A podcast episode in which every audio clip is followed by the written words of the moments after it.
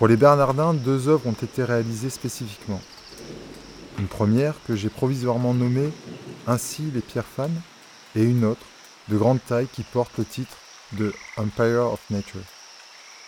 Ce titre fait référence à l'ouvrage éponyme de John Mackenzie, qui analyse avec une grande rigueur les filiations entre empire colonial et élaboration du concept de nature entre colonisation, chasse, écocide et préservation. L'invitation qui m'a été faite d'exposer au Collège des Bernardins m'a emmené à m'interroger sur les représentations de la nature dans l'iconographie chrétienne. Dans les recherches que j'ai menées, j'observe qu'à partir du XVIe siècle, commencent à fleurir dans les cours européennes des tableaux, enrichis d'une myriade de couleurs, portés par la figuration d'espèces exotiques, rapportées pour la distraction des élites. Jan Bruegel l'Ancien, mais également son fils, Jan Bruegel le Jeune, ou encore Rubens et tant d'autres, vont peindre l'émerveillement de l'Europe pour ces espèces nouvelles, aux couleurs et aux formes exubérantes venant du Nouveau Monde. La figure du perroquet, du hara en particulier, va devenir l'incontournable compagnon de l'Éden, ou encore des arches de Noé peintes par la suite. Par ailleurs, le terme paradis serait un terme très ancien, venant de la Perse antique, qui désignerait un enclos de chasse entouré d'une enceinte.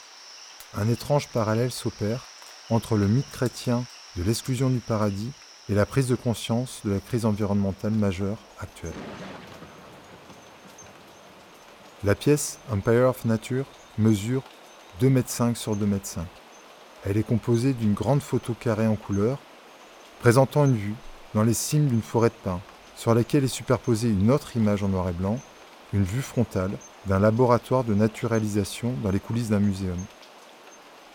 Empire of Nature reprend une composition fréquente dans la peinture classique que l'on retrouve dans les dioramas des musées à la fin du XIXe siècle celle d'une forêt, d'un arbre entouré d'une faune diversifiée sur la branche duquel se perchent un ou plusieurs oiseaux exotiques et colorés. Cependant, ici, la forêt de feuillus a fait place à une forêt exclusivement composée de pins, d'une espèce unique, Pinus canariensis. L'exubérante diversité des espèces représentées fait place à un éclectisme étrange et maigre.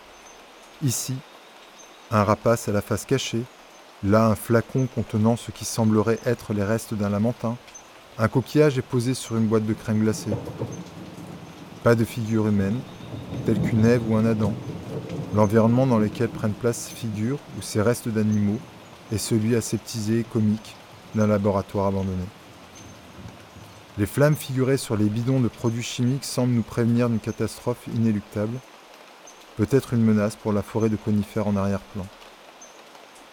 Si cette composition présente un caractère éminemment tragique, elle revêt malgré tout pour moi une dimension comique, au travers de l'incongruité des agencements présents. La forêt représentée, aussi stérile qu'elle puisse paraître, par l'absence de diversité qui la compose, n'en est pas moins composée d'arbres endémiques, ayant résisté à des vagues successives de colonisation et qui ont la particularité de survivre aux incendies, lorsque le reste n'est plus que cendre. D'être des filets à nuages qui, par condensation, alimentent les îles en eau douce. On a finalement beaucoup à apprendre des ruines et des lieux de désolation.